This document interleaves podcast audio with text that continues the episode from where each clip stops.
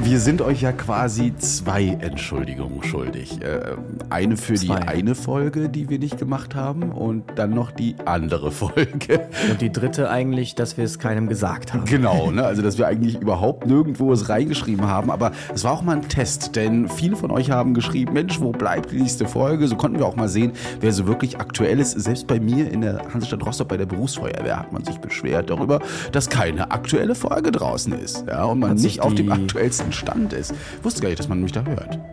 Die Dinge, das hat sich, hört uns doch aus der, aus, wie heißt sie? Ich komme gerade auf den Namen. Ja, Christine, ja, ja, Christine. ja, Frau Wascher. Aber da gibt es noch andere, ja, die zum ah. Beispiel im Stab arbeiten und so weiter und sich immer informieren darüber, was wir auch auf äh, der Messe erleben. Also, warum das so ist, erklären wir euch äh, gleich nach dem Intro.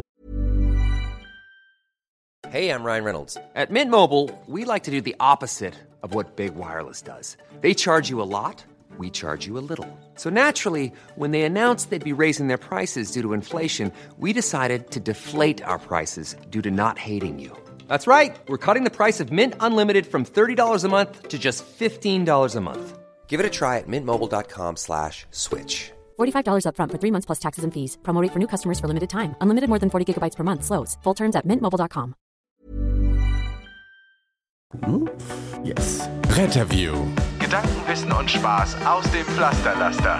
Mit fünf Sprechwunsch und Sammy Splint. Also wer sowieso ein paar Folgen hinterherhängt, der wird jetzt äh, das gar nicht bemerkt haben im Prinzip, sondern der wird festgestellt haben, dass er plötzlich noch näher dran ist. ähm, und es ist aber äh, da Folgendes passiert, und zwar haben wir jetzt zwei Wochen einfach keine Folge hochgeladen. Und das lag schlichtweg ähm, daran, wie voll der Kalender war. Also Christian hat zwischenzeitlich irgendwie mal vier Tagdienste am Stück. Mhm. Und dann hat es einfach, ähm, es hat einfach nicht gepasst. Dann waren wir ja auf der Messe den ganzen Tag und ähm, da kann man dann abends nicht noch einen Podcast aufnehmen. Jetzt hatte ich von Montag bis einschließlich Mittwoch Tagdienst. Jetzt ist heute Donnerstag. Ähm, jetzt habe ich heute Abend eine Dienstbesprechung. Jetzt machen wir das so zwischen Tür und Angel, ja. weil morgen habe ich schon wieder Dienst. Und, ähm, und es ist einfach jetzt die letzten Wochen schwierig gewesen, den Podcast im, ähm, im alltäglichen Leben unterzubringen. Denn auch wenn man ja immer denkt, als äh, Influencer oder Rettungsdienstler hat man es ja so ein leichtes Leben und so viel frei, das ist tatsächlich dann am Ende des Tages nicht so. Und insbesondere, das habe ich jetzt wieder gemerkt, sind 40, 50, 60 Prozent Luftfeuchtigkeit, ja, Hitze, du fährst morgens zum Dienst, kommst abends zurück um 20, 20.30 Uhr, kannst noch kurz was essen dann ist es 22 Uhr, dann musst du noch irgendwie einen TikTok aufnehmen, weil sonst kriegst du da auch direkt noch Nachrichten. Ja, wieso kommen keine Reels mehr? Ja. Und dann ist 22.30 Uhr, dann auch nur am Trinken gerade. Also jeden Tag ja. zwei, drei Liter, weil es ist so warm und du schwitzt nur. Also du bewegst dich kaum. Und dann geht's schon los. Jetzt hier noch äh, im Büro, wo du ja alles zumachen musst, damit man keine Nebengeräusche und ähnliches hört. Draußen singt immer irgendeiner bei uns ganz laut, der schreit so. Das ist immer Ja, hier wird einfach gewässert äh, schon den ganzen Tag mit einem Ach, sehr lauten Kompressor. Ah ja, das äh, so soll man es machen. Nee. Und ich habe ja noch Prüfungsvorbereitung, wisst ihr ja alle schon mittlerweile, ne? aber bei mir ist jetzt so letzte Woche äh, richtig Hardcore-Phase heute bin ich mal äh, nicht in der Schule, nehme dafür einen Podcast auf, aber nicht einen Podcast, sondern einfach, weil es einfach nicht ging. Morgen ein letzter Tag und dann geht's in die schriftlichen. Und ich finde es äh, super witzig, das haben wir gerade schon drüber geredet, kurz davor, äh, wie allgemein die schriftlichen Prüfungsteile so beschrieben werden. Themenbereich 2 und 4, übrigens der, Land, der, der allgemeinen Prüfungsverordnung für Notfallsanitäter. Da steht einfach so drinne, lernen Sie bitte rettungsdienstliche Maßnahmen, Maßnahmen der Gefahrenabwehr auswählen, durchführen und auswerten, Abläufe im Rettungsdienst strukturieren und Maßnahmen im Algorithmen und Einsatzkonzepte konzipiert, äh, integriert werden anwenden, irgendwie sowas ähnliches. Dann geht es die nächste Prüfung, da steht dann medizinische Diagnostik, Therapiewirkung, lebenserhaltende Maßnahmen, Maßnahmen zur Abwendung schwerer gesundheitlicher Schäden. Also eigentlich immer das, was wir im Rettungsdienst machen. Das nächste ist äh, dann, okay, da könnte man vielleicht noch sagen, Themenbereich 6 bis 9, das ist so ein bisschen Qualitätsmanagement, aber das steht auch in einem riesen hier drin, wenn man das so ein bisschen rausnimmt. Also es wird sehr, sehr spannend. Das sind so auch die einzigen drei Prüfungen, vor denen ich wirklich Schiss habe. Äh, obwohl uns äh, die Ausbilderinnen und Ausbilder da sehr beruhigen unbedingt versuchen zu sagen, hey, wir triezen euch in der Schule mehr, als es in der Prüfung erforderlich ist, weil wir wollen euch ja nicht nur für die Prüfung vorbereiten, sondern eben fürs Rettungsdienstleben. Also ich bin mal sehr gespannt. Und äh, nächste Woche kann ich euch dann, dann berichten, wie ich mich gefühlt habe. Ja, aber das ist Dann kann ich Fall ja direkt dir schon so ein paar Fallbeispiele um die Ohren hauen. Ich habe so ein paar. Sachen mitgebracht heute. Oh Ähm, mein Gott, da bin ich gespannt. gespannt. Das machen wir dann. Oh ja, dann kannst du mich Ähm. entriezen. Aber ist ja gut, so soll es sein. Weil äh, laut Christian gibt's ja RS-Wissen und Notsan-Wissen, äh, wie Ja. ich jetzt immer öfter feststelle. Ja. Und ähm, er ist dann immer wieder erstaunt, wenn man auch als RS Dinge wissen kann, die ein, eigentlich ja nur ein Notsan so, wissen kann. Ist so. Wir, wir haben bei uns ja auch zwei Praktikantinnen als Rettungssanitäter und die kamen halt, als ich jetzt einmal kurz die Wache besucht hatte, auf mich zu, ja, Christian, ähm, Bodycheck, ne? Denn das für Rettungssanitäter, nicht für Notfallsanitäter? Ich so, Gott, ich weiß, ich weiß nicht, wie weit ich runterskalieren soll oder ob ich überhaupt runterskalieren sollte für Rettungssanitäter. Also eigentlich sollte es gar nicht dieses für Rettungssanitäter geben. Eigentlich sollte der Rettsan äh, die ganze Zeit Inhalte aus dem Notsan bekommen. Mhm. Nur halt so, dass man, dass die wichtigsten Dinge untergebracht bekommt. Und so, ich finde, ja. SAAs und BPRs sind eigentlich auch für den Rettsan äh, wichtig zu wissen. Ja, auf jeden Fall. Da gab es auch eine E-Mail, die äh, suche ich nachher mal raus. Da hat sich jemand nämlich beschwert über uns und dieses Rettungssanitäter äh, runtermachen. Ich mal runtermachen, in Anführungsstrichen, du bist ja Haben selbst einer. Ne? Nee, nicht runtermachen, aber äh, von wegen, ähm, dass der Rettungssanitäter in den Kompetenzen wohl angeblich nicht so viel darf. Gucke ich gleich mal raus. Bevor wir aber so, so ein bisschen weitermachen, sind schreckliche Sachen passiert in der Zeit, in der wir äh, Jux Fidel auf äh, Messe und so weiter waren. Und äh, mir fiel es wirklich schwer, den, an dem Tag, als ähm, äh, zwei freiwillige Feuerwehrmenschen ähm, in St. Augustin ums Leben kamen, dort irgendwie was Fröhliches zu posten oder sonst irgendwas. Also ich wurde dann auch überhäuft mit den ganzen Posts darüber. Es war auch überhaupt nicht zu übersehen, dass sowas passiert. Irgendeine Motorradwerkstatt hat gebrannt. Dort sind dann äh, zwei freiwillige Feuerwehrleute rein, äh, haben dort wohl erst Bekämpfung gemacht. Warum das Ganze so passiert ist, ist noch nicht so richtig raus. Äh, auf jeden Fall hieß es dann, äh, oder kam die schreckliche Nachricht dann erst, dass äh, zwei Feuerwehrleute vermisst werden. Ähm, und ähm, das hat schon Schlimmes erahnen lassen und nachher mussten die Kolleginnen sie dann einfach aus den, aus den Ruinen tot bergen. Das ist natürlich absolutes Worst-Case-Szenario. Dementsprechend äh, gehen unsere natürlich unsere Anteilnahme an alle Angehörigen, an alle Kolleginnen und Kollegen, die das mitmachen mussten. Sowas sollte nicht sein, sowas sollte man einfach auch nicht erleben und ähm, wünsche ich niemanden im Einsatz geschehen, dass weder jemand beschädigt wird, geschädigt wird, äh, als auch eben ähm, Kolleginnen da tot rauszuholen. Also dementsprechend, ja, unsere große Anteilnahme und äh, passt auf euch immer auf. Ja, der Eigenschutz geht leider immer vor. Man kann aber einige Sachen auch einfach nicht vorhersehen, ne, dass da irgendwas einstürzt oder auf einen drauf fällt. Dementsprechend immer füreinander sein, ja. Ja, das ist wirklich sehr dramatisch, insbesondere weil ähm, das ja auch eine freiwillige Feuerwehr ist einfach. Also da gibt's ja keine Berufsfeuerwehr in, äh, im Rhein-Sieg-Kreis, sondern das ist ja so ein Kreis, der komplett durch Freiwillige besetzt wird. Und ähm, ja, also man kann das natürlich jetzt nicht nochmal sagen, das ist so der Berufsfeuerwehr, man hat damit zu rechnen, so nach dem Motto, das ist dramatischer. Aber es ist einfach ähm, unglaublich, dass Menschen ihr Leben lassen, weil sie freiwillig ähm, äh, sich für so etwas entschieden haben oder ihr Leben lassen müssen. Und das ist wirklich ähm, ja, an Dramatik eigentlich nicht zu überbieten. Und ähm, zu Recht wurde ja dann auch der betreffende Löschzüge aus, außer Dienst genommen und andere nachgefordert, die dann das dann gemacht haben. Und ähm, ja, unser tiefstes Beileid an der Stelle. Ähm, ja, es Ja. ist wirklich ähm, Möchte ich nicht erleben, aber es ist auch ein Grund, warum man dann plötzlich Rettungswagen ja immer mitschickt, bei uns zumindest auch, ne, zu den Löschzügen, wenn sie irgendwo reingehen, dass wenn sowas passieren sollte oder man Leute eben rausholt. Ich höre es höre das jetzt auch beim Europapark, zum Beispiel gab es einen Brand im spanischen Viertel. Ähm, dort sind auch äh, irgendwie sieben Leute leicht verletzt worden, Einsatzkräfte. Ne?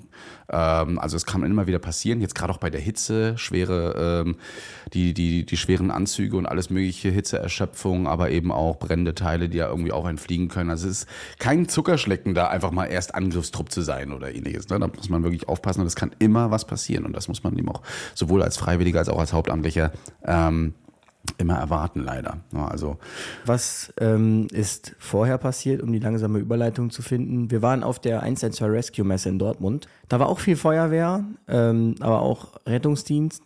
Die Feuerwehr, die, die Feuerwehr sag ich schon, die Messe hat das erste Mal getagt und wir waren ja als Markenbotschafter dort. Und ja, es war ähm, eine Messe, die sich von Tag zu Tag gesteigert hat. Also ich bin ja erst Donnerstag dazugestoßen. Mir wurde berichtet, äh, Mittwoch war noch weniger los als Donnerstag und Donnerstag war weniger los als Freitag und Samstag war ja dann die völlige Eskalation, wobei natürlich auch immer verschiedene Besuchergruppen da waren. Also man hat schon gemerkt, dass Samstag so Familientag oder was war oder Kinderfeuerwehr. Ja, Jugendfeuerwehr oder Kinderfeuerwehr war ja auch noch mit äh, nebenher. Das hat natürlich nochmal für einen guten Run gesorgt, aber eben auch dafür, dass Samstag war einfach. Ne? Also mitten in der Woche starten, da muss man einfach damit rechnen, dass ähm, die Messe natürlich am Mittwoch noch nicht so besucht wird. War aber mal cool für uns, weil ich war ja schon ab Mittwoch da, konnte mir also die Messe in Ruhe angucken, konnte auch nochmal in, ins Quatschen kommen.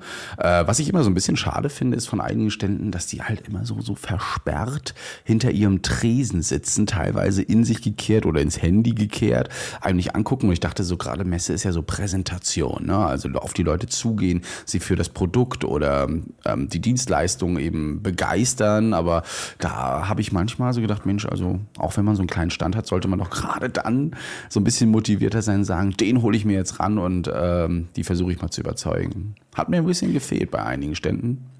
Ja, also ich finde die Messe hat Potenzial auf jeden Fall. Ähm, die muss nur jetzt perspektivisch schauen, dass da noch so ein bisschen mehr passiert irgendwie. Also so das Highlight wäre der Hubschrauber, der da stand. Ähm, und ähm, was war denn noch mein Ich wusste, dass äh, Raphael? Trautmann zum Beispiel, der hatten wir ja schon im Podcast, einen ähm, Vortrag gehalten. der einen Vortrag gehalten hat und ich wusste es gar nicht. Ich wusste es nicht. Ich habe mich so geärgert und er, er sich auch. Er war wohl mal bei uns äh, kurze Zeit und hat aber gesagt, er hat sich nicht rangetraut, weil wir da wohl gerade mit äh, Foto machen und so weiter beschäftigt waren. Ja. Sonst hätte ich den Ähm, Vortrag gerne gelauscht. Genau, wir haben fleißig Bilder gemacht und ähm, das war ja lustig. Der Robert, äh, aka Robmet, war ja auch das erste Mal da. Den kennt man vielleicht auf TikTok mit seinem östlichen Akzent. ähm, der war auch sehr begeistert. Aber genau, mein Highlight war auf jeden Fall der Hubschrauber. Ähm, war, bin auch damit gut mit der DRF ins Gespräch bekommen, gekommen. Und ähm, dann natürlich der gepanzerte RTW, wo ich direkt mal kurz mal so ein paar Dinge vorwegnehmen muss. Äh, ich wenn das immer so lustig, wenn man die Kommentare liest. Ja, ist herrlich. Da hat einer geschrieben, wieso gibt es jetzt einen gepanzerten RTW? Also entweder es ist, gibt was, was äh, die wissen, was wir nicht wissen. So, also es gibt nichts, was wir wissen, was irgendwer nicht weiß. Es ist auch kein gepanzerter RTW nach dem Motto, so wurde es auch aufgenommen vereinzelt. Äh, wir fahren jetzt nur mit gepanzerten RTWs rum, weil wir nur beschossen werden. So, das ist Quatsch. Das ist ein ganz spezielles Einsatzfahrzeug für eine Nische, die vorher einfach nicht besetzt wurde. Und wenn wir jetzt zum Beispiel mal an den Fall Ratingen denken, ähm, wo ja nun mal ein Mensch ähm, gestorben ist, der während, also der in diesem äh, Häuserkomplex gewohnt hat, ich glaub, weiß nicht, ob es eine ECOPD war oder was, für den aber keine medizinische Versorgung bereitgestellt werden konnte, weil dort eben diese Sondereinsatzlage gerade lief und dieses, dieser Bereich abgesperrt wurde, da ist ja jemand ums Leben gekommen, der gar nichts damit zu tun hatte, der einfach nur in diesem Wohnhaus wohnte. Ja. Und für den wäre zum Beispiel so ein gepanzerter RTW ähm, ideal gewesen, weil man mit diesem halt die Rechtfertigung hat zu sagen, okay, wir fahren jetzt zügig in diesen gelben Bereich ein ähm, und dann machen wir einfach nur Patient rein und wieder raus und wir müssen uns keine Sorgen darum machen, dass ähm, selbst wenn irgendwas passieren sollte, dass, äh, dass da irgendwelche Einsatzkräfte verletzt werden, weil das Fahrzeug komplett gesichert ist. Und das ist zum Beispiel ähm, ein Einsatzzweck dieses Einsatzwagens, äh, dieses Rettungswagens, dass er eben in gelbe Bereiche einfahren kann und so eine Rapid Extraction machen kann, sprich schnell rein, alle rein. Da müssen ja nicht mal Patienten sein, auch vielleicht Personen so schnell. Wir müssen gerade mal in diesen Sprinter fünf, sechs Leute reinpacken und dann geschützt wieder raus. Der verfügt über diverse Systeme, darf man alle nicht, alles nicht drüber sprechen. ähm, ich habe nachher auch das Feedback bekommen, die rechte Seite darf man auch nicht zeigen, da musste ich alles schneiden. Ah, okay, ja, ja, ja, ja. Und ähm, genau, spannend. genau für sowas ist der gedacht. Ähm, oder für besondere Einsatzlagen. Also wer das nicht weiß, immer wenn das SEK zum Beispiel einen Einsatz hat, dann wird immer ein Rettungswagen bereitgestellt mit einem NEF, RTW Mhm. NEF. Das ist immer die Bedingung vom SEK.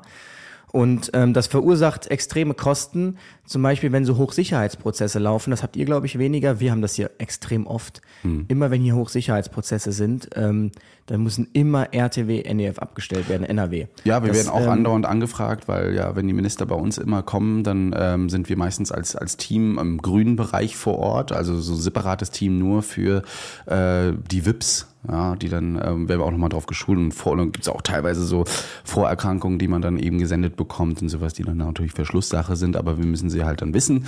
Und eine Ärztin ist, also ist immer alles mit da. Und äh, ja, einige schrieben halt, ja, das gibt's doch schon bei der Bundeswehr. So, ja, für die Bundeswehr mag es sowas geben, so ein Arzttrupp, der dann raus. Aber die Bundeswehr, da wird ja im Land nicht äh, großartig aktiv, was das angeht. Dafür äh, soll ja eben dieser gepanzerte RTW sein, gerade für die Polizei. Und ähm, einige schrieben auch, es gibt doch schon RTWs bei der Bundespolizei zum Beispiel. Ja, die gibt es. Meistens so eine ähm, ambulanzmobile Tigis, die ich gerne sehe in so blau-weiß, zumindest bei uns oben. Und ähm, da sind auch tatsächlich äh, Bundespolizisten drauf, die Retzsan beziehungsweise Not Notsan auch sind, ähm, aber die sind halt nicht gepanzert. Und es geht ja jetzt wirklich um den Bereich Genau. kritisch. Und ich, Ja. es gibt auch noch einen privaten in Deutschland, der hat einen gepanzerten. Das ist aber einfach nur ein Geldtransporter, der umgebaut wurde. Und auch der, habe ich mir sagen lassen, hat nicht diese Schutzklassen wie dieser gepanzerte RTW der Maxis-Gruppe. Denn und das, das kann man, äh, wie gesagt, ähm, wir dürfen ja nichts dazu sagen, aber wenn man das weiß, dann kann man sagen, da hat man sich extrem viel bei gedacht. Das ist nicht einfach, wir haben äh, drei Regipsplatten, quasi so ein bisschen Stahl irgendwie, sondern da ist eine extreme Komplexität hinter. Ja. Und ähm, das ist schon beeindruckend. Und der, ähm, jetzt muss ich, äh, jetzt habe ich. äh, Was man auf jeden Fall sagen kann, ist, äh, dass diese RTW für viele, viele, viele Situationsszenarien konzipiert wurde. Und selbst Herbert Reul, der ja dann als Innenminister dort vor Ort war, war begeistert. Also normalerweise gucken die sich das ja oft an und nicken und finden das ganz, aber er hat explizit nach Fragen gestellt und beim Rausgehen äh, hattest du, glaube ich, noch gesagt, also tolle Sache, tolle Sache, ne? Und Ja, er sagte, sehr beeindruckend. Sehr Und genau beeindruckend. das wollte ich nämlich sagen. Ich stand ja hinten, du warst ja quasi vorne Fotos machen mit dem äh, Reul und dem Maxi. Genau. Und ich habe halt gesehen, wie seine Sicherheitsbediensteten äh, darauf reagiert haben, seine Personenschützer. Und die haben dann wirklich so geklopft und so, oh krass. Und äh, haben sich das alles angeschaut. Man hat gemerkt, okay, die haben direkt gesehen, das ist eine ernsthafte Angelegenheit und nicht irgendwie ein, äh, ich habe da mal was vorbereitet. und genau, eben für diese Hochsicherheitsprozesse, da wird jedes Mal ein RTW abgestellt, aus dem, entweder aus dem Regelrettungsdienst oder zusätzlich Personal über ähm, die Leistungserbringer.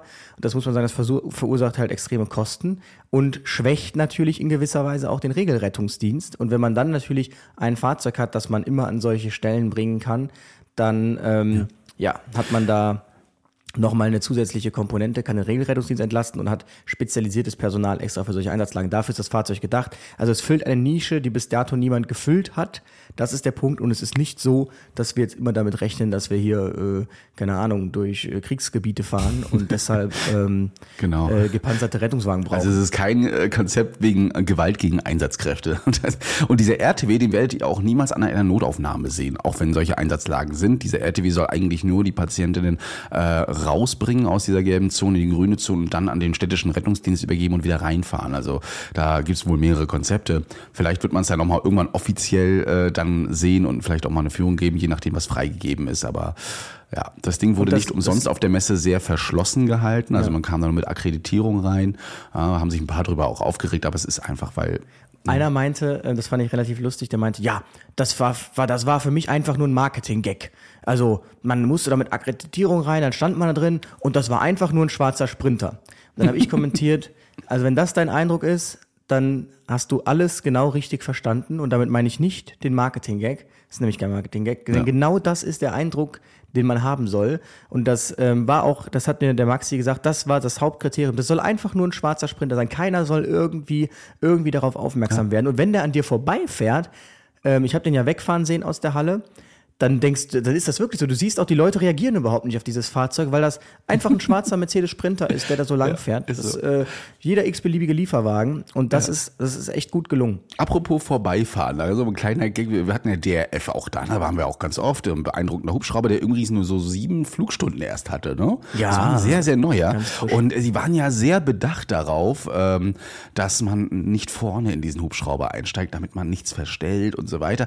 Und ähm, nachts bin ich noch mit der Selina Woll ähm, in eine Bar Hubschrauber gegangen. Wir haben noch einen Wein getrunken nach der Messe und haben gesagt, Mensch, jetzt lassen wir das nochmal Revue passieren. Und dann spazieren wir nochmal so an der Messe vorbei und äh, da sehen wir den, den Hubschrauber hier schön verpackt und so weiter.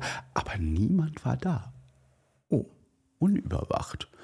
Das ist komisch. Eigentlich wird da echt immer Sicherheit. Ich glaube aber, wenn der nachher wieder ankommt, wird er sowieso noch einmal komplett durchgecheckt. Du weißt ja auch immer nicht, wo die Leute die Hände da hatten. Aber ich fand es nur spannend. Einfach, wir konnten noch mal so äh, ganz kurz so den DRF-Hubschrauber noch mal vom Nahen be begutachten. Und klar, war aber trotzdem auf dem Messegelände. Also man hat da schon einiges gesehen. Übrigens, auch interessant, ich war ja vorher auf dem 50 Jahre DRF, war ein richtig krasses Event, auch sehr emotional, weil die haben da wirklich Leute, die durch die Luftretter gerettet wurden, auf die Bühne geholt, die haben Danke Mhm. gesagt und eine Familie, die hat dann quasi ihre Luftretter getroffen, ihre Besatzung, das war deren größter Wunsch und die haben denen das nicht gesagt und dann war das eine Überraschung. Echt äh, cool gemacht.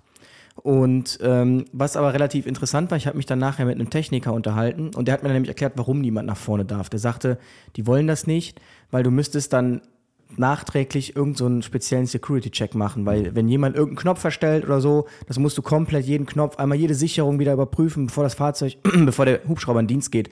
Und das ist einfach zu viel Aufwand. Ähm, aber das fand ich super interessant. Ich habe mich mit dem darüber unterhalten, weil die haben irgendwie über, über Filter gesprochen. Ähm, abends sind, ja, hier ständig neue Filter, neue Filter. Und dann sage ich, ähm, was hat's denn damit auf sich Filter? mit diesen, mit diesen Filtern? Ja, vom Triebwerk. Ach so. Hm. Sagt er, ja, die haben wir jetzt neu aufgebaut, äh, eingebaut, denn ähm, wenn so ein Hubschrauber, insbesondere zum Beispiel in Rostock, im Bereich landet, wo Sand ist, Hm. dann ist das Triebwerk, das macht er zweimal, dann hast du, das kannst das Triebwerk tauschen. Und deshalb haben die Filter, aber auch die Filter natürlich nicht alles, ähm, reduzieren aber so ein bisschen dieses äh, neues die Triebwerkskosten. Da habe ich dann auch nochmal drüber nachgedacht, ähm, wie krass das ist, wenn man dann hier in gewissen Städten den Hubschrauber einfach mal zur Verweigerung schickt, ähm, der ein bisschen Staub aufwirbelt und dann wieder abbrechen kann, so nach dem Motto, was das für Kosten auch nachträglich verursacht. Nicht nur dieser Einsatz, sondern dass man dem Hubschrauber gegebenenfalls, weil der irgendwo dann in sandigem Gebiet vielleicht äh, landen muss, einfach mal das Triebwerk zerschießt. Und ähm, das fand ich schon, also das ist nicht ohne dieses Hubschrauberthema. Nee, ist es. Wir hatten äh, ein Fallbeispiel bei uns in der Schule, wo es dann auch hieß Reanimation am Strand, ne, zwei Stunden im Wasser getrieben, unter 30 Grad und so weiter. Und darfst den Patienten jetzt nicht großartig bewegen. Also und dann kamen die Schüler, das fand ich, fand ich so süß, auf, auf Konzepte wie auf einen Kombi-Carrier packen, dann stell, legt sich da einer drauf und die tragen den hoch an die Promenade. Das sind ja so roundabout 50 Meter. Und die dachten, das schaffen sie alles in drei Sekunden. Das ist natürlich Mumpitz. Ne? Äh, vor allem mit einer Person drauf ist auch keine Reanimation, die dann effektiv wird. Und kam einfach erstmal nicht drauf, dass die einen Hubschrauber rufen sollten, der an den Strand fliegt. Und dann habe ich gesagt, ja, okay, kann man machen, gerade unseren und so, das funktioniert auch ganz gut, weil wenn man den bei uns reinschieben kann und dort weiter reanimieren kann, auch seitlich. Aber ähm, habe dann nochmal bei unserem Hubschrauber nachgefragt und da kam auch diese Sandthematik auf, dass das halt echt mies für die Triebwerke ist. Klar, hier geht's um Menschenleben und das würde auch funktionieren. Ist auch schon passiert, dass man äh, Hubschrauber dahin bringt. Aber danach ist erstmal ein schöner Check und du hast auch den ganzen Sand überall. Also zwischen den Ritzen an den Schaltern überall. Du musst den ganzen äh, Hubschrauber dann erstmal kurz eine Stunde oder so oder mehr außer Dienst nehmen und das Ich ganze glaube Ding wieder tatsächlich, die tauschen den ganzen Hubschrauber danach. Also bei der DF ist das, glaube ich, dann so, die kriegen dann eine Ersatzmaschine und dann, und da sieht man mal, was dahinter steckt. Ja. Ne? Das krieg, sind ja Kosten, die kriegst du erstmal gar nicht mit. Das geht ja über die Betriebskosten hinaus. Und ähm, das ist schon echt nicht ohne. Auf jeden Fall. Aber der ADAC hat jetzt ähm, zwei Multicopter beschafft, so wie ich das verstanden habe. Oh ja, habe ich auch gesehen, EV Tool, genau. Und ähm, wird diese dann entsprechend bald äh, Arzt und Piloten besetzt in den Einsatz bringen ab 2024. Sollen keine Rettungshubschrauber äh, ersetzen, sondern als Ergänzung zu verstehen sein. Ich bin schwer gespannt. Was ich relativ interessant fand, auf dem äh, Fachsymposium für die Luftrettung der Zukunft ging es auch um, hat jemand von der DFS, Deutschen Flugsicherung, gesprochen. Es gibt jetzt bald neue Lufträume oder man arbeitet gerade am U-Luftraum, irgendwie, ja, U-Luftraum heißt der. Oh, okay. Und ähm, das geht nämlich diese Drohnenthematik, die ja zunimmt. Und dieser Luftraum ähm, soll dann quasi so sein, dass wenn du, du darfst dich mit deiner Drohne nur in solchen U-Lufträumen bewegen und ähm, wenn du dann einfliegst mit einem Hubschrauber zum Beispiel, müssen die Drohnen dir automatisch ausweichen. Also der Hubschrauber sendet, ich komme und die Drohnen müssen dann ein vordefiniertes automatisches Ausweichmanöver fliegen. Und ähm, genau, da arbeitet man gerade dran, das ist noch nicht durch, aber das fand ich auch sehr interessant. Ne? Ja, nee, so U-Spaces äh, habe ich gerade mal nachgeguckt. Das sind wirklich U-Spaces, genau, die sind halt äh, für den professionellen und industriellen Einsatz äh, gerade, auch für BOS-Dienste, medizinische Einsätze und Lieferungen äh, zuständig. Ja, weil äh, wir reden ja hier mittlerweile von vielen, vielen Einsätzen von Drohnen. Wir haben es ja auf der Messe auch gesehen, äh, innerhalb von Rettungen, äh, von Feuerwehreinsätzen und äh, Sucheinsätzen, Polizeieinsätzen, Vermisstensuche, ist ja alles mit dabei und da muss man nun mal, das ist keine, keine einfache Thematik mehr, dass mal so zwei, drei Leute eine Drohne haben. Ne? Also die Dinger sind wirklich da und wir reden auch nicht von den 249 Gramm Drohnen, ne? sondern die großen, schweren Teile und da muss man mit reden. Also wenn ich äh, habe ja auch einen UAV-Schein, und äh, die Genehmigung vom Amt für Digitalisierung und Infrastruktur. Ähm, aber wenn man da äh, dann zum Beispiel in, bei der Klinik, wenn wir in der Klinik wieder drehen wollen, dann muss ich immer Polizei anrufen, dann muss ich nochmal äh, den Hubschrauber Bescheid sagen ähm, und eventuell auch das Luftfahrtamt. Ja, weil man ja auch in so eine gelbe bis rote Zone zum Beispiel reinfliegt und dann äh, muss das eben genehmigt sein. Also das sind so eine Sachen, da bin ich mal gespannt, wie man sich da weiter, wie man da weiter verfährt. Aber Drohne fliegen einfach mal so ist eigentlich nicht erlaubt und äh, sollte auf jeden Fall immer abgeklärt sein und auch professionell werden. Ne? Also da bin ich mal wirklich, wirklich gespannt. Ähm, wir haben noch einen coolen Fall. Äh, in Rostock schrieb mich wieder jemand an, du hier, der Turm war nicht besetzt, Turm 2 bei uns und ich habe eine Dame hier gerade aus dem Wasser gerettet. ja, das ist das Wasserthema. Das wird direkt notiert. Turm 2 mal Turm nicht 2, besetzt. ja, ja. Wo es wurde, Foto, hier, guck mal, der Turm 2 ist zu. Liegt daran, dass wir in Rostock noch in der Vorsaison sind und nicht alle Türme von der Hansestadt bezahlt werden. Ähm, und er hat, äh, der, der Pfleger, der äh, viel in der Pflege eben unterwegs ist, äh, hatte, hatte sie gerettet beim epileptischen Anfall und ich habe ihm das dann auch erklärt. Und ähm, da kamen wir dann auch nochmal auf die, auf die Sache zu sprechen bezüglich unseres Fauxpas äh, nach dem Seepferdchen geht, kommt jetzt äh, taubstumm. Ja. Oh ja. Das Wort taubstumm. Also es, es tut mir wirklich leid, da ich selbst auch gehör, hörgeschädigte äh, Freunde habe und mir dieses Wort einfach nicht einfiel, haben wir taubstumm einfach gesagt. Und da kamen natürlich auch viel, viele E-Mails und Nachrichten, dass äh, sowas äh, auch als ja als diskriminierend von äh, den Gehörgeschädigten eben gesehen wird. Die liebe äh, Chris Ach, die Liebe, ach so, ihren Namen dürfen wir nicht nennen, äh, hat äh, sich da nochmal kurz etwas ausgesprochen und gesagt, Mensch, also Gebärdensprach, als Gebärdensprachdolmetscherin äh, kann sie sagen, dass das ja eben nicht so ist. Die sind ja nicht stumm, die haben ihre, ihre Gebärdensprache und Mund- und Lippenablesen geht wohl nur zu 30 Prozent. Also da vieles ja auch im Rachenraum und im, im Mundraum eben entsteht und nicht nur durch die Lippen, ist es nicht einfach so möglich. Ähm, sie möchte darauf nochmal hinweisen, dass man sowas äh, bitte nicht mehr taubstumm nennt. In Arztbriefen und äh, Karteikarten wird es aber wohl teilweise immer noch so aufgeschrieben. Ne? Und es äh, sei wohl dann vollkommen, vollkommen verkehrt. Also es tut uns wirklich leid. Natürlich sind es Hörgeschädigte und äh, viele sind natürlich überhaupt nicht stumm. Die wollen natürlich reden. Was ich aber auch spannend fand, ich äh, hatte mal mit, ähm, wie heißt das denn? Gebärdensprache, ja, mit, Gebärdensprache, Übersetzer und Dolmetscher äh, gequatscht, ob man denn jetzt auch äh, auf Englisch einfach reden könnte. Das geht wohl da auch nicht einfach so. Ne? Also das, die, die Sinnhaftigkeit des Wortes wird wohl auch trotzdem in der Gebärdensprache wohl anders übersetzt. Also schade, ich dachte, es wäre so ein bisschen internationaler, aber geht wohl nicht. Ne? Ja, aber ich finde es gut, dass man darauf hingewiesen hat. Ähm, äh, ist auf jeden Fall richtig so natürlich. Und ähm, genau, werden wir jetzt äh, in Zukunft uns dran halten. Aber wie gesagt, dafür ist so ein Podcast sehr schön. Uns passieren solche Fehler. Ihr könnt uns darauf hinweisen, das wird korrigiert und jetzt wissen aber direkt alle Bescheid. Und ähm, aktuell beschäftigt uns auch noch ein Thema, das schaffen wir vielleicht noch kurz vor der Pause. Ähm, und zwar ein U-Boot.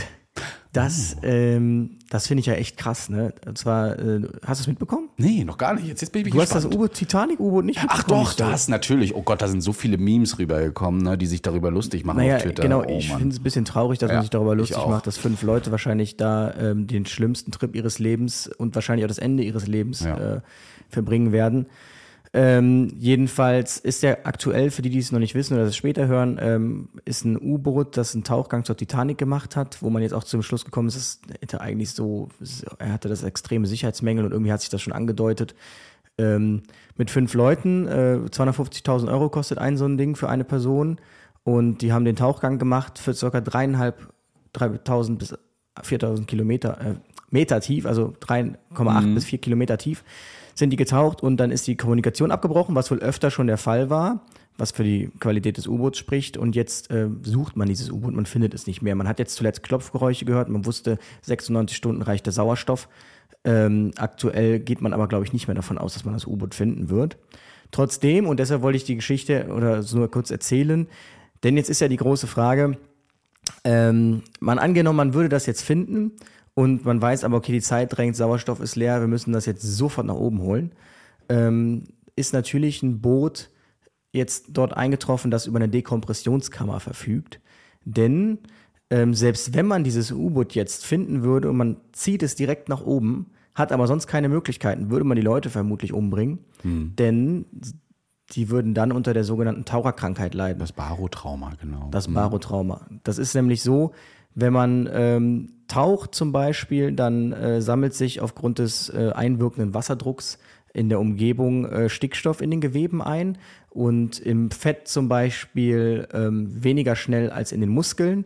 Und der Stickstoff als Gas ist jetzt nicht so, dass er ähm, reagiert oder abgebaut werden kann. Also der wird, wenn überhaupt, abgeatmet. Und das bedeutet, ähm, wenn sie, der Druck wieder gesenkt wird, findet dieser Prozess in umgekehrter Reihenfolge statt. Das bedeutet, die Muskeln, die den schnell einlagern, den Stickstoff, lagern den, geben den schnell wieder ab und das Fett gibt ihn langsam wieder ab. Und wenn man sich das jetzt plötzlich und schlagartig ändert, überflutet man quasi den Körper äh, mit, mit Gas und was dann eben dazu führt, dass es Gasblasen, zu Gasblasen im Blut kommt. Das kann dann wiederum zu Embolien führen, Mikroembolien führen, führen und ähm, letztlich auch bis zur Bewusstlosigkeit zum Atemstillstand. Deshalb ist es eben wichtig, dass diese Leute dann in so eine Dekompressionskammer gehen, wenn die so schnell aufgetaucht sind und dann quasi langsam der Druck ähm, wieder auf Normaldruck gehoben wird. Ja. Ja. Stichwort das physikalische Gesetz von äh, Boyle und Marriott.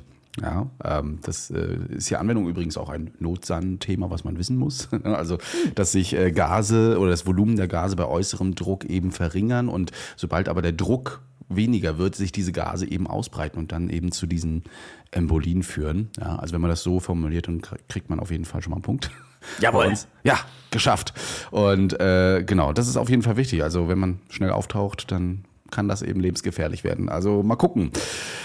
Ich bin gespannt, ob man äh, oder wann man dieses U-Boot findet, ob man das überhaupt äh, aus dieser Metertiefe rausretten kann, ne? Oder man einfach sagt, es geht nicht, technisch nicht. Ja, man hat jetzt Klopfgeräusche gehört, hm. Äh, wobei man nicht weiß, ist das jetzt vom U-Boot oder sind das biologische Prozesse? Das ist wohl äh, ja. alles eine Sache für sich.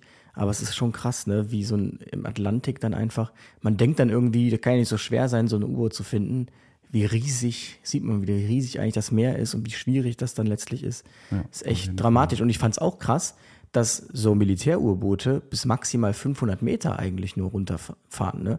Hm. Also die sind jetzt vier Kilometer tief und ähm, normales Militärurboot geht einfach mal auf maximal 500, 600 Meter. Das fand ich auch ein starkes Krass, Stück. okay. Ich dachte ein bisschen mehr. Vielleicht bin ich da aber auch Film äh, verseucht da, dass die da irgendwie utopische Werte und sowas da irgendwie an. Nee, nee, ich dachte auch, die würden richtig tief Pustekuchen. Mhm. Also nee, die sind so. wirklich nur knapp unter der Wasseroberfläche.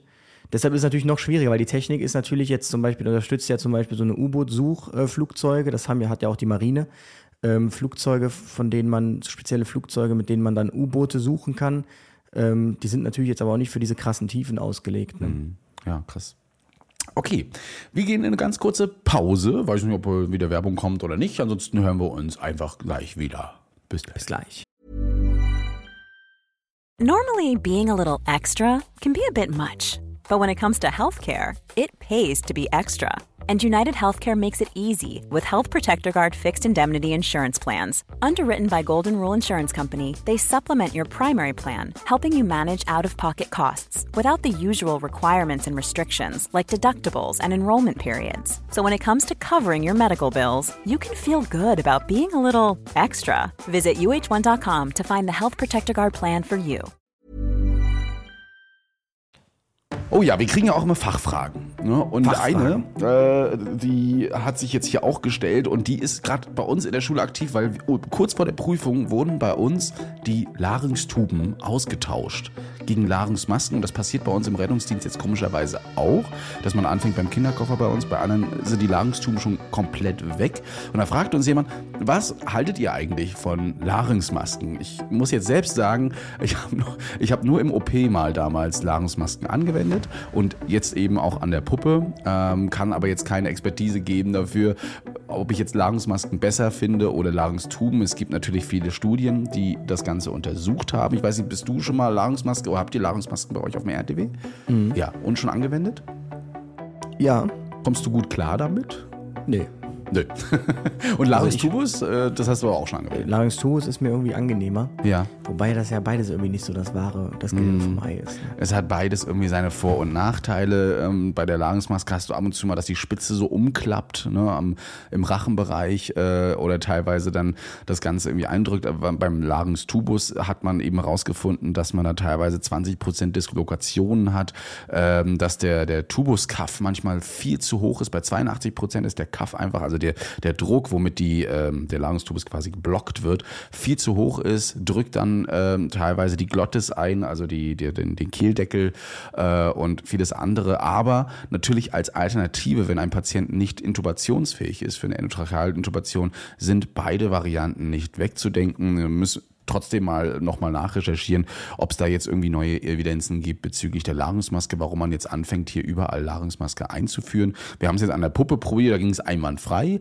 Ja, ist auch so, dass einige Larynxmasken gar keine ähm, Druckbehälter mehr haben, also keine, ähm, wie heißen sie denn, Cuffs mehr in, in dem Fall haben, sondern einfach nur noch sich so anschmiegen an den, ähm, an dem Bereich der Luftröhre. Und für die, die nicht wissen, was ein Larynxtubus ist oder eine Larynxmaske, einfach mal ergoogeln. Das soll einfach nur ein Tubus sein, der wird reingeschoben und passt sich sofort quasi, also ver verschließt sozusagen die Speiseröhre und soll dafür sorgen, dass die Luft nur noch in die Luftröhre reingeht.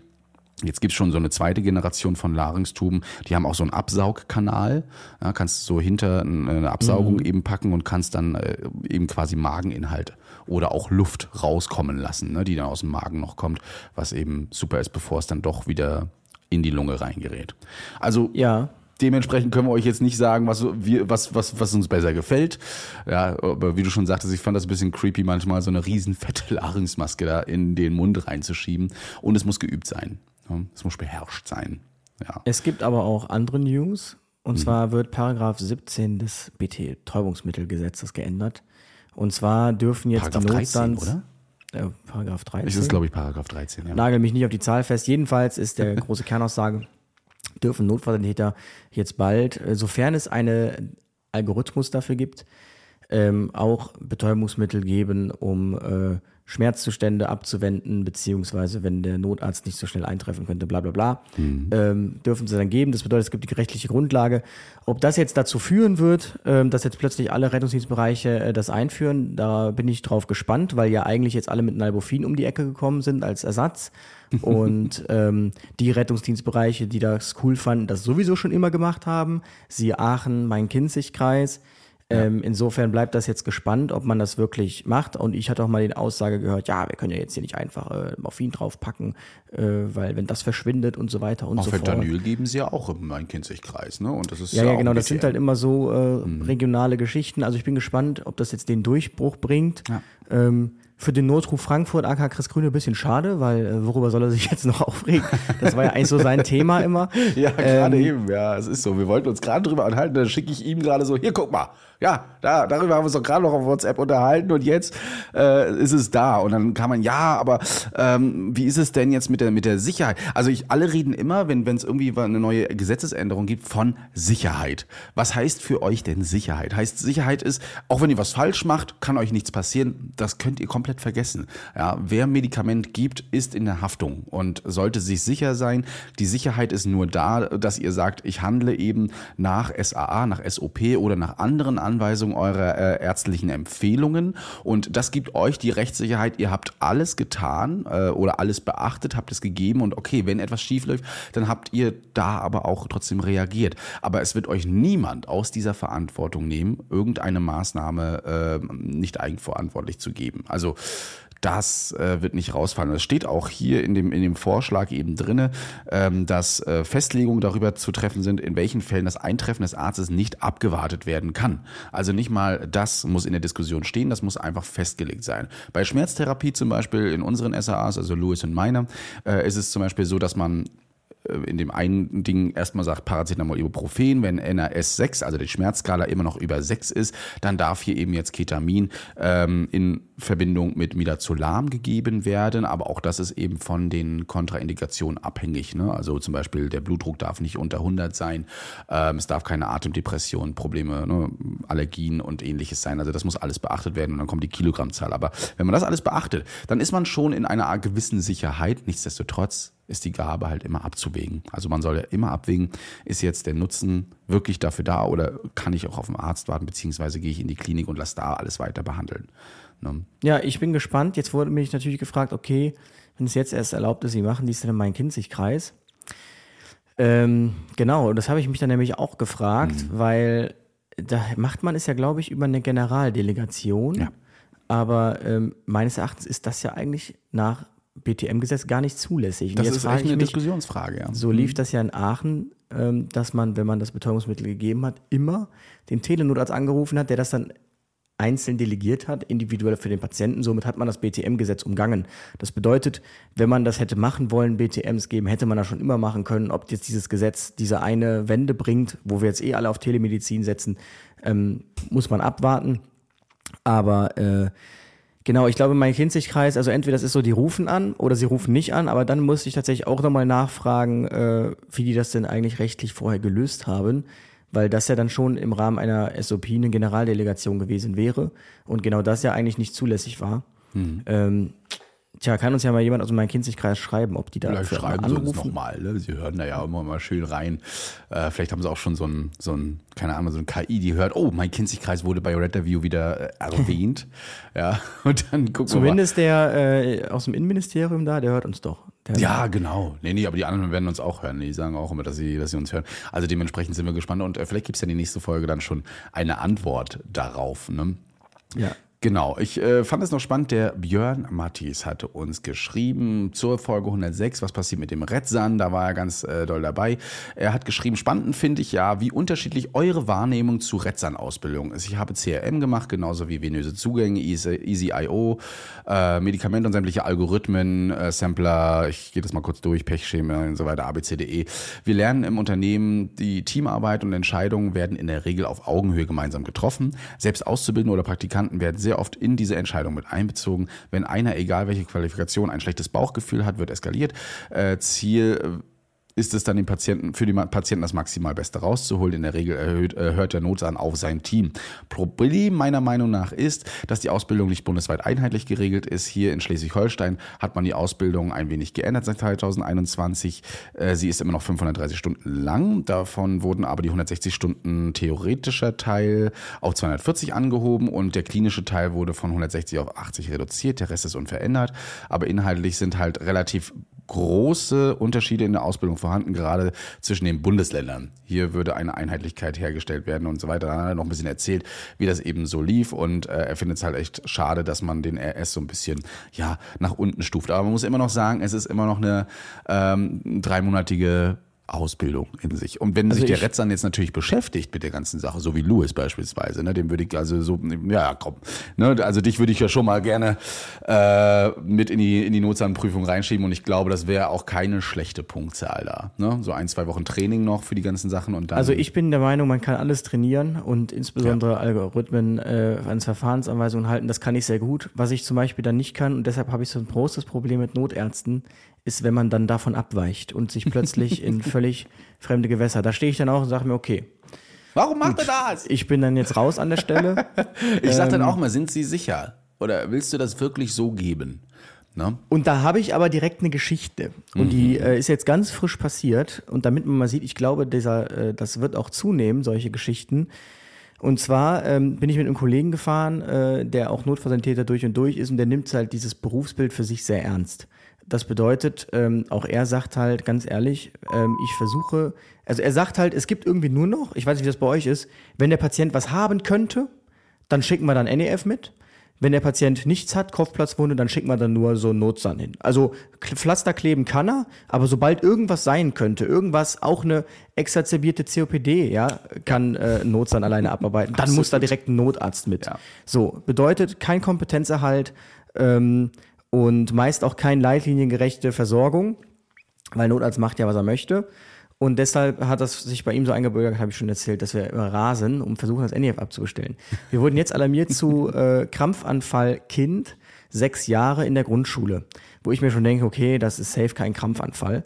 Ähm, wir als erster da leider falsche Adresse angegeben. Ähm, aus, äh, ja, aus unerfindlichen Gründen, der Disponent hat nicht das Objekt ausgewählt, sondern nur die Straße. Und die Straße gibt's nämlich in zweifacher Ausführung und hat uns zur falschen Adresse geschickt.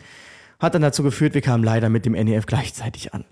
Leider. Dann ähm, sagte schon der Kollege Luis, ich bringe das Klam die Klamotten hinterher, geh du bitte einfach vor und sag, ob wir abbestellen können. Ich dann direkt mich auf den Weg gemacht und er sagte im Nachgang zu mir, du siehst nur der Notarzt, wie der auf einmal einen Zahn zulegt und mir hinterher sprintet, so nach dem Motto, als hätte er schon gerochen. Dann ähm, komme ich da zum Kind, das Kind liegt da, wach ansprechbar. Ähm, ja, ja, hat ungefähr drei Sekunden gekrampft. Ich so, hm, was denn? Ja, das Kind hat Nasenbluten bekommen. Wusste schon direkt, was Phase ist. Konvulsive Synkope. Ähm, und das Kind war ja auch komplett wieder ansprechbar, hat angeblich nur drei Sekunden gezuckt und so wie sie es gezeigt hat, beschrieben hat, das war kein tonisch-klonischer Krampfanfall, das war eine konvulsive Synkope. Ich zu dem Kind, na, geht's dir gut, Puls geführt, Puls tastbar, alles klar, kommt der Notarzt, ich, hör mal, das ist am ehesten eine konvulsive Synkope, von uns aus seid ihr abbestellt. Er reagiert gar nicht, hallo, erstmal, wie geht's dir denn? Und fängt dann, ich dachte, oh Gott. Kommt der Kollege und sagt, ähm, hör mal, äh, von uns aus könnt ihr wieder fahren, äh, das Kind ist ja wach ansprechbar. Nee, ähm, wir machen jetzt erstmal einen Vierkanal und ähm, er war nämlich voll in der Epilepsie-Schiene. Ähm, das hat er gekrampft und dann ähm, legen wir auch gleich einen Zugang. Ich guck den so an, guck das Kind an. Okay, leg du deinen Zugang, aber dann ist das Kind gleich wieder bewusstlos. Ähm, dann meinte ich, hör mal, das ist eine konvulsive Synkope doch am ehesten, da brauchen wir doch keinen Zugang. Ähm, aber Blutzucker, Blutzucker auf jeden Fall. Dann hat er, ähm, ein Kollege war schon maximal angesäuert, sagte dann, so, wir sind ja jetzt hier wieder sechs Leute, waren wir auch. Ähm, ihr braucht mich ja dann wahrscheinlich nicht, ich bin dann weg. War ein bisschen radikal im Nachgang. Ähm, hat dann dazu geführt, dass der Doc einfach nur so, hä, so guckte, weil der hat ja nicht mit uns wirklich kommuniziert. Der hat einfach nur so erzählt, was er so vorhat und so, hat aber einfach nicht, ist nicht auf unseren Input eingegangen. Ähm, dann ähm, war der, kam der, ähm, meinte, war die Kollegin, weil er wollte die Trage holen, kam dann die Kollegin mit der Trage und ähm, dann wollte er das Kind pieksen mit einem Blutzucker, sage ich, halte ich jetzt nichts von gerade. Äh, das Kind ist ja wach ansprechbar. Na gut, am BZ brauchst du trotzdem irgendwie, ne? Also. Naja, aber nicht, wenn das Kind reflexsynkopiert ist, weil es schon Blut sehen konnte. ja, ich und was führte nämlich dazu? Ähm, ja, ja, pieksen. Nein, auf gar keinen Fall pieksen. Äh! Gut, dann doch nicht pieksen. Druck war übrigens 100 zu irgendwas. Also sagte ich auch nochmal, da spricht er dann doch wieder eher für die konvulsive Synkope. Ich hatte aber dann den Eindruck, er wusste überhaupt gar nicht, wovon ich rede oder er wollte es überhaupt nicht hören, weil am Ende war, ja, das ist ja dann Kind Neuro äh, wegen Krampfanfall. Ich sagte dann so, warum ist das denn jetzt Kind Neurologie? Wie kommen wir denn hier auf einen Krampfanfall bitte? Dann äh, sind wir jedenfalls in den Rettungswagen gegangen. Ähm, da saß dann schon der Kollege am Fahrersitz und Kind eingeladen, kommt die Mutter mit einem, ihrem anderen Kind auf dem Arm. So, und dann, ja, was passiert? Ja, das ist schon zweimal passiert. Ähm, und äh, siehst du also, es hat bekannt bei dem Kind, dass wenn Nasenbluten, dass es dann synkopiert. Dann sagte ich, okay, es ist ja eine konvulsive Synkope gewesen, das ist ja ungefährlich. Also wenn Sie heute zum Kinderarzt gehen, dann ginge das ja auch. Ja, okay, ginge das auch? Ja, weil ich bin ja nur mit dem Fahrrad da und ich weiß gar nicht, wie wir da wieder wegkommen dann von der Klinik und äh, äh, und wie sollen wir eigentlich dieses Kind, dieses andere noch sichern? Ähm, und dann meinte er nur das, ja, äh, äh, ja, nee, ja, okay, dann, ähm, nee, wir, wir fahren trotzdem ins Krankenhaus, können wir uns nicht ein Maxi-Cosi kommen lassen? Meine ich, wir rufen uns jetzt nicht noch die Feuerwehr, damit die uns ein Maxi-Cosi bringen. Äh, ja gut, dann das Kind von der Trage, also das, um das es eigentlich geht, jetzt auf den Stuhl, ähm, auf den der ent, entgegengesetzter Fahrtrichtung ist, dann die Mutter auf den Stuhl und das kleinere Kind auf die Trage ins Kinderrückhaltesystem. Und Wie, alt alles klar. Patient? Also die Patientin? Sechs, sechs Jahre. Okay. Ich dann so, alles klar, komm, ich zur Praktikantin, komm, setz du dich ins NEF, fahr du damit, ich setz mich nach vorne. Und ähm, da hatte der Notarzt dann auch was davon, denn weil was ist natürlich passiert, als dieses kleine Kind auf die Trage, das fing an zu schreien ohne Ende und wir hatten 25 Minuten ohne Alarm. Ich habe das Fenster zugemacht, du hast das Schreien gehört ohne Ende. Und dann ähm, kam er, ja, ähm, zu meinem Kollegen, so, mit dir muss ich jetzt gleich nochmal reden. Hatte das übrigens angemeldet, nur zum Thema Fachkompetenz, hatte das Kind angemeldet im Krankenhaus als konvulsiven Krampfanfall. Wo ich mir so dachte, okay, was ist denn ein krampfartiger Krampfanfall? Also, Ja, aber- das hat mich dann nochmal bestärkt in der These, dass er überhaupt nicht wusste, was das ist. und ähm, kam dann so rausmarschiert und da meinte ich, aber erst möchte ich nochmal mit dir sprechen. Mhm, okay. Da meinte ich, hör mal, also erstens, und er stand dann so im RTW auf dieser, äh, du kannst jetzt so zwei Stufen gehen, dann stehst du im RTW und war da was auf diesem Schreibtisch am Ausfüllen, auf der Ablage. Und dann meinte ich, also erstens, ähm, ich habe dir doch gesagt, ihr seid abbestellt. Da verstehe ich nicht, warum ihr nicht einfach fahrt. Dann sagt er, ja, das habe ich, das habe ich nicht gehört. Sag ich, zweitens, wir haben hier ein Kind, du behandelst das wie ein Krampfanfall, willst das hier mit Zugang legen und sonst irgendwas, was alles überhaupt nicht vonnöten war. Das Kind hatte eine konvulsive Synkope und aus meiner Sicht wolltest du das Kind hier völlig, völlig übereskalieren gerade. Das hat überhaupt gar keinen Sinn gemacht. Dann hat er gemerkt, verdammt, er wird hier gerade bloßgestellt vor allen. Ich habe mit dir wollte ich doch gar nicht reden. Ich wollte mit deinem Kollegen reden. Ich weiß gar nicht, warum du jetzt dazwischen gegangen bist und zeigt dann so mit seinem Stift in der Hand von oben auf wedelt der so auf mich herab. Sage ich, ist das gerade dein Ernst, dass du jetzt gerade von da oben mit deinem Stift auf mich herab zeigst? Ja, das ist mein Ernst. Meine ich, gut, dann hätte ich gern mal deinen Nachnamen. Dann sagt er, ja, ist jetzt geändert, Dr. Krings. Hm. Sag ich, aha, dein Nachname ist Dr. Krings, da weiß ich ja Bescheid. Ähm, dann hat er sich meinen Kollegen geschnappt, war mit dem eine halbe Stunde am Reden und kam dann zu mir, so, jetzt rede ich nochmal mit dir. Zieht mich dann so weg und meint, also, äh, ich reiß niemandem den Kopf ab, ja, ich bin eigentlich ein super entspannter Mensch, aber äh, blablabla. und das ging ja gar nicht, auch dass dein Kollege dann einfach da weggegangen ist und äh, ich entscheide ja auch letztlich, wann ich hier abbestellt bin und wann nicht und ähm, ja, du kannst ja mit deinem Kollegen nochmal besprechen, was ich da besprochen habe, hast du noch irgendwas zu sagen? Da meinte ich so, also erstens, habe ich so zu ihm gesagt, erstens, ähm, ich kann dir genauso den Kopf abreißen. Äh, das spricht, lässt aber schon tief blicken, wie du hier die Machtverhältnisse siehst, dass du denkst, du kannst mir hier jetzt gerade einen Vortrag halten und den Kopf abreißen. Zweitens brauchst du mich mit deinem Doktortitel gar nicht zu beeindrucken. Ich promoviere nämlich auch. Und drittens ähm, sagte ich ihm, hast du da einfach massive fachliche Mängel offenbart. Also du kannst doch nicht ähm, von einem konvulsiven Krampfanfall sprechen, ähm, dann da mit aller Macht diese ganze Familie hier in dieses Krankenhaus zerren. Das war eine völlige Übereskalation, das habe ich ihm auch gesagt. So wie das gelaufen ist, wäre das Kind, und deshalb wollten wir euch abbestellen, nur mit uns alleine besser versorgt gewesen. Ist er null drauf eingegangen, auf diese persönliche Kritik, ist er einfach nicht drauf eingegangen. Nein, aber dass dein Kollege da einfach rausgegangen ist, das ging ja gar nicht, und da dachte ich auch, ja gut, kann man denen überhaupt dieses Kind äh, anvertrauen? Ich war schon kurz davor, einen zweiten RTW zu bestellen, sage ich, wir waren kurz davor, ein zweites NEF zu bestellen. Und, ähm, Beut dann ging das immer weiter auf. Ja, ja, genau. Dann ging das so hin und her. Aber was mir halt so auf den Keks ging, ist, dass er das nicht für sich reflektiert hat, was er vielleicht hätte anders machen können. Und ähm, dann, das hat mir der Kollege nachher erzählt, sagte er dann zu dem Kollegen, ähm, ja, und Blutzucker habt ihr auch nicht gemacht. Dann meinte der Kollege zu ihm, okay, und warum genau äh, wäre der Blutzucker jetzt für dich wichtig gewesen? Ja, das hätte ja den Krampfanfall erklären können dann sagt er, aha, mh, okay, also du bist jetzt der Meinung, dass ein entgleister Blutzucker zu einem Krampfanfall führt und das Kind dann wieder voll orientiert wach ansprechbar da liegt?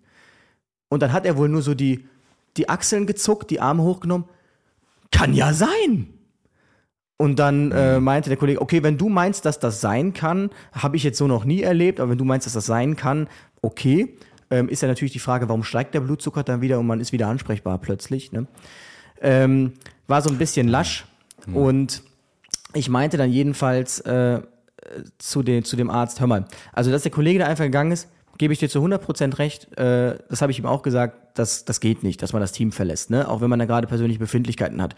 Aber ich vermisse bei dir gerade deine Selbstreflexion, dass du für dich mal siehst, ähm, dass du nicht kommuniziert hast, ähm, dass du überhaupt nicht auf uns eingegangen bist und dass du hier in eine völlig falsche Sache abgedriftet bist. Da meint er, ja, aber du warst ja da auch dann direkt am Kind und äh, du wusstest noch gar nichts über das Kind, ähm, da kannst du mich nicht einfach abbestellen, wenn das Kind ja doch was gehabt hätte.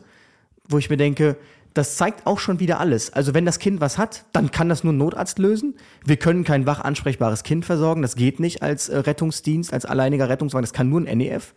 Und selbst wenn es was gehabt hätte, hätten wir was machen können. Also ja. es ist ja, wir sind doch nicht doof. Und ähm, dann, äh, dann sagte ich zu ihm, naja gut, sagt er, was hatte das Kind denn für Vorerkrankungen? Meine ich, kann ich dir nicht sagen, hast du mir nicht gesagt. Siehst du, du kannst mir das nicht sagen. Sag ich, weil du es nicht Meine gesagt hast. Güte. Du hast kein 10 for 10 gemacht, du hast uns nicht mit eingebunden, du hast nicht gesagt, was du festgestellt hast, wo die Reise hingeht. Äh, ja, ich war aber auch so geflasht davon, dass dein Kollege dann einfach gegangen ist, deshalb konnte ich dann auch nichts mehr sagen. Meine ich, Ose. Und dass ich da mehrfach versucht habe, dir zu sagen, äh, in welche Richtung das hier geht, hast du auch nicht gehört. Ja, ich höre gerade auf dem rechten Ohr schlecht, deshalb muss ich auch nochmal zum HNO. Äh, ich höre einfach gerade schlecht. Ähm, das ist aber eine andere Geschichte wo ich dachte, ey, okay, das wird jetzt hier gerade ein bisschen, äh, bisschen lächerlich. Da meinte ich, okay, komm, äh, es macht nichts. Ja, meint er, letztlich habt ihr mich jetzt hier eine Dreiviertelstunde lang gebunden, völlig zu Unrecht. Sagte ich, ja, deshalb wollten wir dich nämlich auch abbestellen. Und ähm, das war dann so unser Erlebnis. Aber äh, du hast halt gemerkt, so dieses völlige, weil der fangen dann, oh, ich war schon so lange für die Feuerwehr. Wo ich mir denke, ja, scheinbar zu lange. Scheinbar hast du völlig verpasst, dass es mittlerweile Notfazilitäter gibt, dass man mittlerweile äh, Sachen alleine abarbeiten kann und ähm, dass es vielleicht sogar für den Patienten besser ist, wenn dann nur ein RTW kommt. Was ich, da bin ich der festen Überzeugung, das wäre auch in diesem Fall besser gewesen.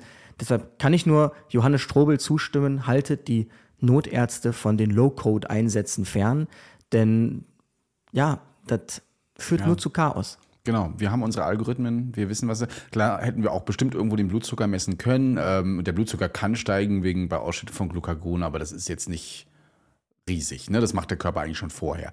Äh, bezüglich 10 for 10 hätte ich gerne gewusst, was er gemacht hätte, wenn du am Einsatzort 10 for 10 eingefordert hättest, ob er mit diesem Begriff überhaupt was anfangen könnte. Nee, ne? konnte er nämlich nicht, das habe ich auch gemerkt. Ne, sonst hätte er es wahrscheinlich auch schon gemacht, weil ähm, das ist so das A und O. Alle ins Bild zu setzen, finde ich super. Wir haben einige Notärzte, die machen das. Also du kommst an als RTW im Nachhinein, weil das NEF schneller war und dann dreht sich der Notarzt erstmal um und sagt folgendes, wir haben dies und jenes, dann hast du nicht gesehen, das sind die Werte, hier könnt ihr nochmal gucken und wir sind jetzt gerade dabei, ähm, den Verdacht, ne, Apoplex oder ähnliches dann weiter zu untersuchen.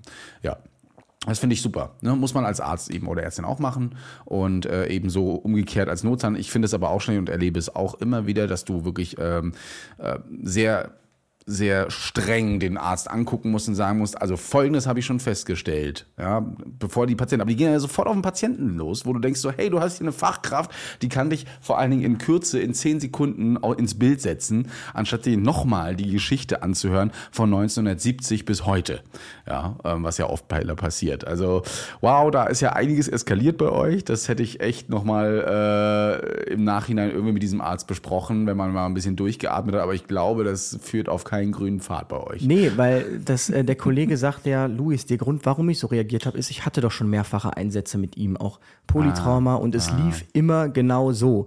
Äh, beim letzten Mal, als sie das Polytrauma hatten, war es dann wohl der NEF-Fahrer, der dann sagte, du musst doch jetzt mal ein bisschen in die Pötte kommen, wir sind jetzt hier schon eine halbe Stunde, wollen wir nicht mal jetzt langsam mal ins Krankenhaus, was machst du denn hier? Und ähm, der reflektiert das einfach nicht für sich. Er reflektiert es einfach nicht für sich. Ich habe den das erste Mal kennengelernt und das geht mir so ähm, gegen den Strich. Und Den umgedrehten Fall erlebe ich aber auch, dass du einen Notarzt nachbestellst und die dann ankommt, pff, was soll ich hier? Na, und du denkst so, ja, also deine Kompetenzen ausspielen, die wir hier jetzt benötigen.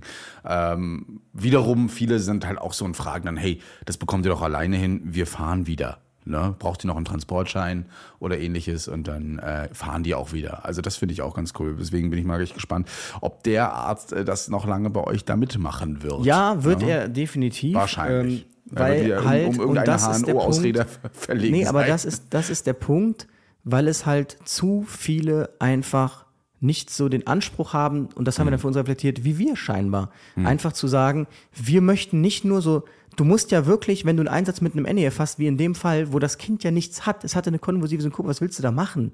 Ähm, da gibt's gar keine Aufgaben für sechs Leute. Ist ja keine Reha.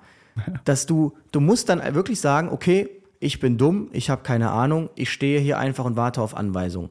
Wenn du so einen Arzt hast, der sich selbst in den Mittelpunkt des Einsatzes drängen möchte, weil er sich auch nur mit Doktor nach äh, ansprechen lässt, ja, und der Meinung ist, nur er kann Leuten den Kopf abreißen und er hat hier die volle Entscheidungsgewalt und macht die personelle Verantwortung.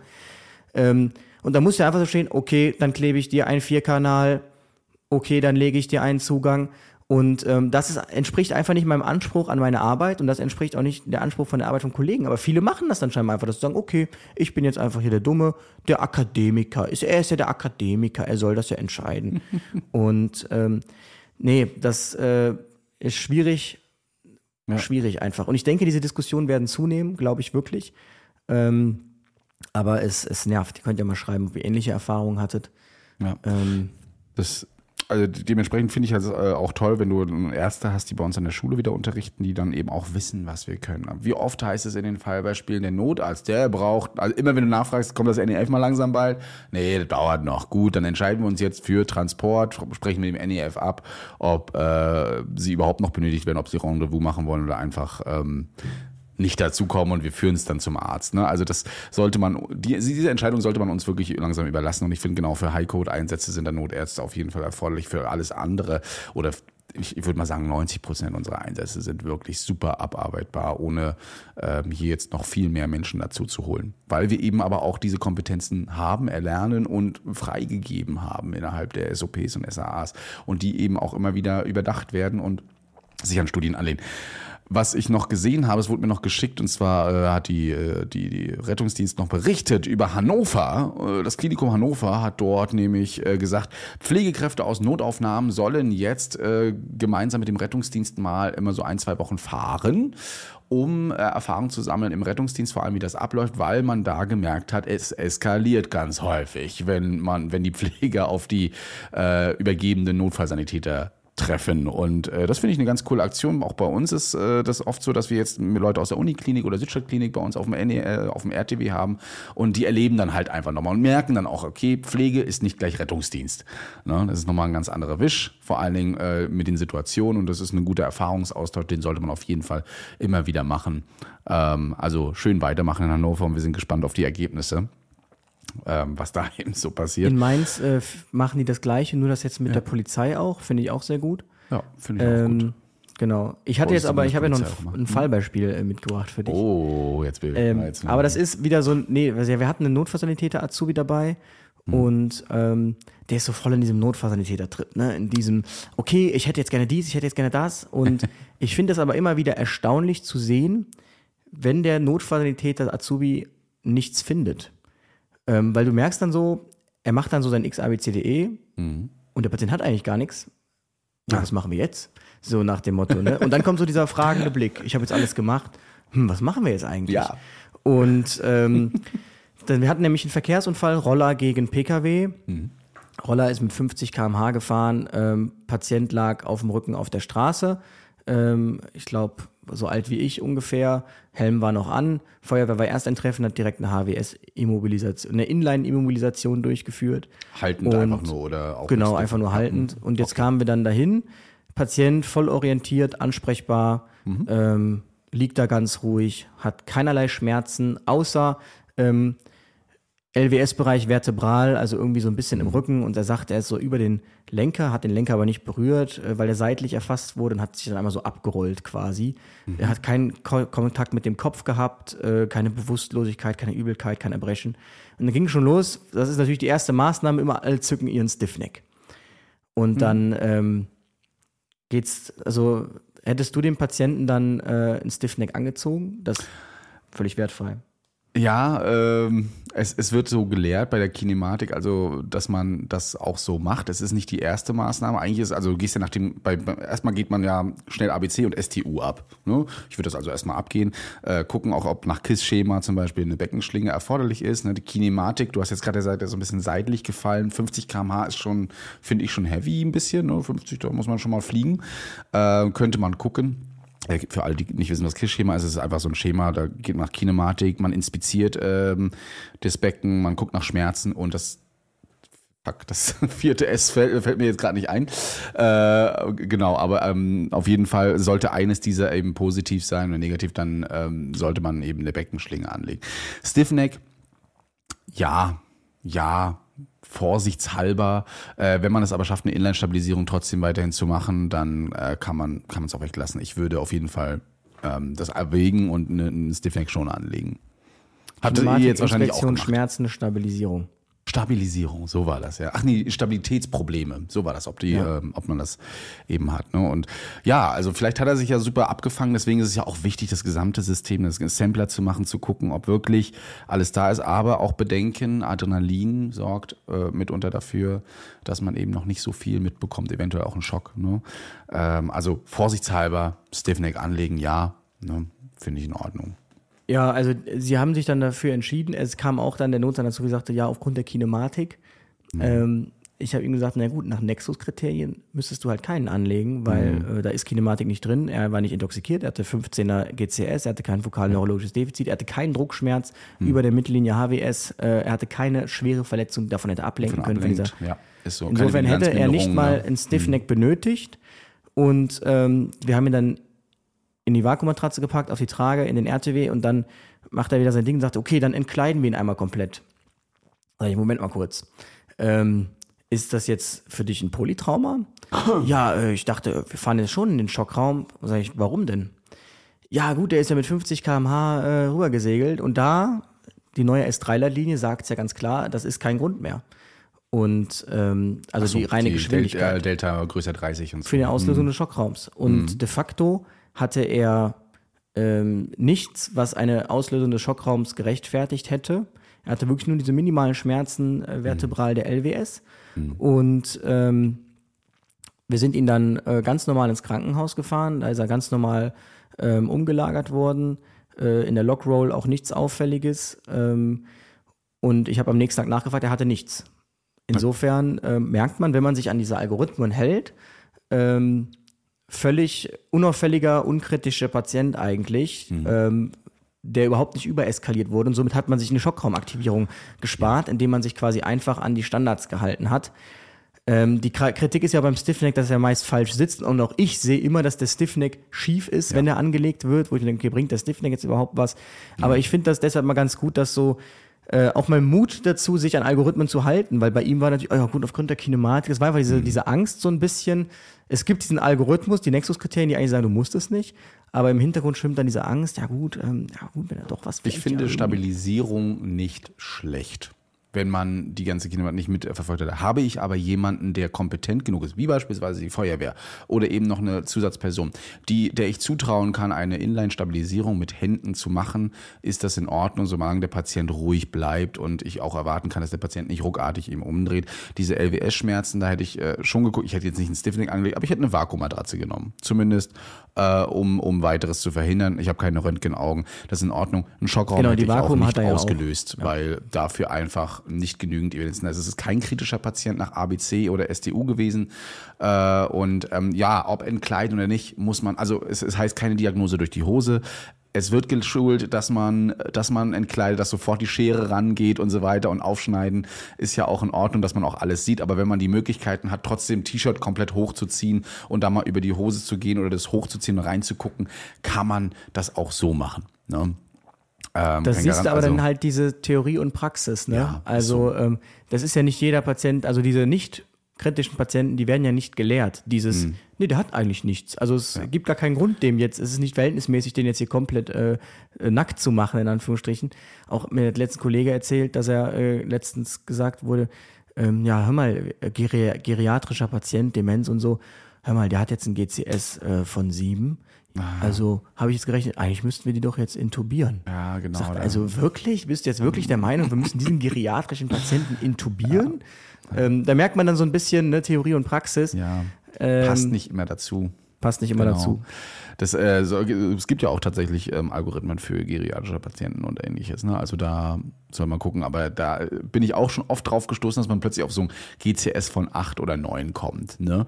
Und dann guckt man sich das an und sagt so, "Hö, ja, das wäre jetzt eigentlich schon so ein, so ein Tubus vorbereitet, ne? aber ist halt dement. Also da muss man wirklich immer, immer drauf achten und da zählt einfach auch die Erfahrung, aber auch so ein bisschen logische Denken und Nachdenken äh, in einigen Sachen. Und das finde ich toll. Das sagt uns auch die Ausbilder mittlerweile. Das wird natürlich auch bedacht. Man, man sitzt da jetzt nicht so in einem Konsortium in der praktischen und denkt sich so, ja, mach mal.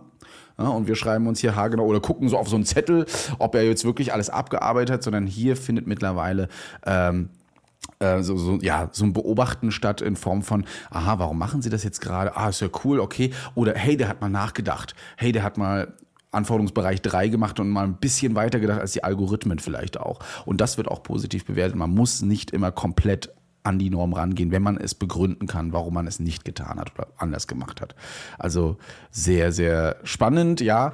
Wie gesagt, Unfälle bei äh, über 50 km/h, ich glaube, das gilt auch eher so mit für Autos. Ne? Also da muss man nochmal gucken, dass man da sich nicht immer Sorgen macht.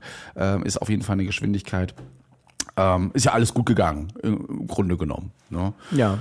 Gut, äh, ich habe noch eine Sache, eine ganz kleine noch, die geht auch recht fix. Und zwar nimmt man uns ja hier scheinbar jetzt auch für Prüfung, äh, für für Vorbereitung der Ausbildung, äh, möchte anonym bleiben. Äh, sie fragt, ähm, sie muss einen Sanitätsabend machen und weiß nicht, in welche Themen sie ihre Kolleginnen ausbilden soll. Wo ich so denke, hey, also da gibt's so viele coole Themen. Also ich nehme jetzt mal zum Beispiel, könntest du Zeltbau machen, ne, für den Katastrophenschutz immer super. Ja, also wir reden hier von Katastrophenschutz Ah, und okay, ich dachte Sanitätsdienst, schon, ja. Genau. Du könntest aber auch, wenn du mal so richtig theoretisch werden möchtest, mit ein bisschen Praxis das Herz-Kreislauf-System auseinandernehmen und sagen, Anatomie Herz so ein bisschen, Blutdruck, Herzfrequenz üben, ne? Erkrankungen vom Herzen kommen ja auch immer wieder vor. Oder ihr macht einfach das klassische Sanha, äh, ähm, Dingen, Vorbereitung, Infusion, Injektion, Intubation, sowas, ne? Das schönes Material rausholen. Ich hoffe, es sind ein paar Themen dabei, die du nehmen kannst. Sonst so, hol dir doch einfach ein Sanitätsdienstbuch raus. Die gibt's ja und die hat man eigentlich auch. Und nimm dir einen Themenkomplex raus. Also da musst du nicht gleich einen ganzen Podcast fragen, was du für. Jetzt haben wir trotzdem drauf geantwortet. Ihr Dementsprechend kannst ja was Spaß zum M-Stahl-Algorithmus machen. Das ist ja auch Katastrophenschutz, ein bisschen Medizin, also Triage von Patienten. Ja, Triage. Ne? Wird aber komplexer, musst du dich auf jeden Fall äh, gut vorbereiten drauf. Da werden auch bestimmt einige Fragen kommen und einige Problematiken ne, für Ja. jede Situation. Spannend. So, jetzt haben wir ausnahmsweise auch mal wieder eine Stunde mehr, also mehr als eine Stunde gemacht als Genau. kleine Re Revanchierung.